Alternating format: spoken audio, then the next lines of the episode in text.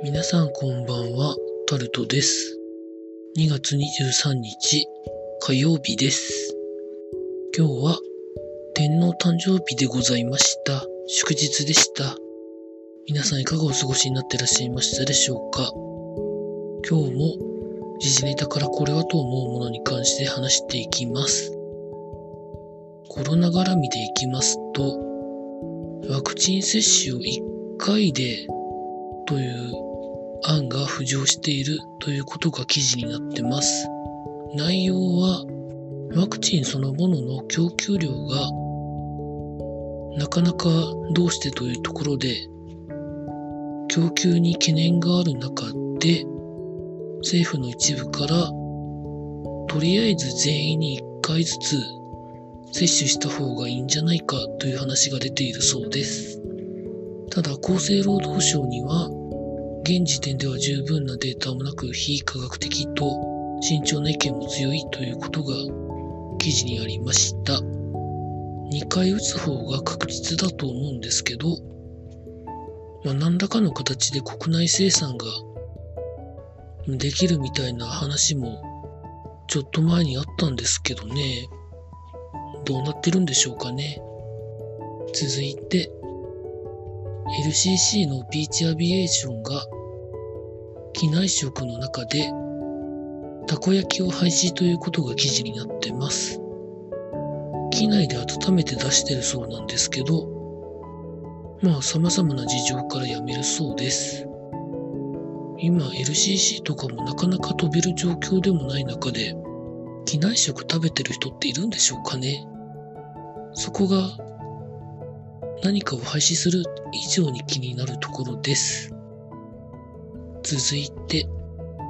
JTB 旅行代理店ですね。JT、JTB が減資をして23億円の資本金を1億円にすることで税法上中小企業扱いとなって節税メリットを狙ってるんじゃないかというのが記事になってます。まあ、旅行業界ももちろんコロナ絡みで直撃の被害を受けてると思うんですけど、見かけ上そういう風にして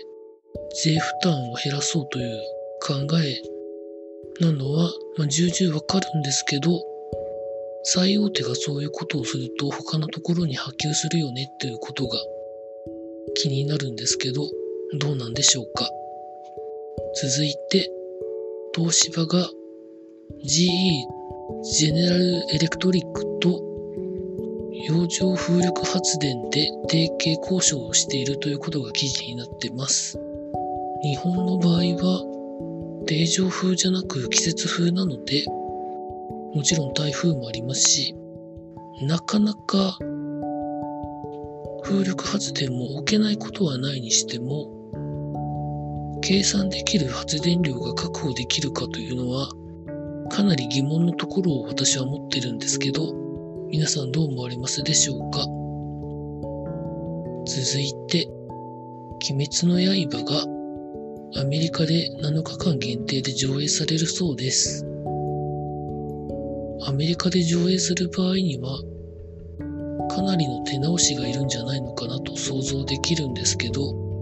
日本で放映されてるそのままが放映できるんでしょうかね？気になります。続いて、スポーツのところでいきますと、春の選抜高校野球の組み合わせが決まったそうです。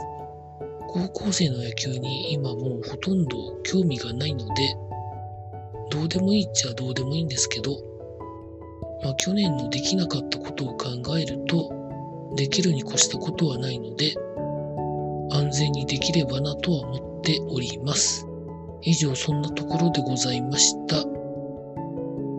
中途半端に昨日働いて今日休んでという感じなので、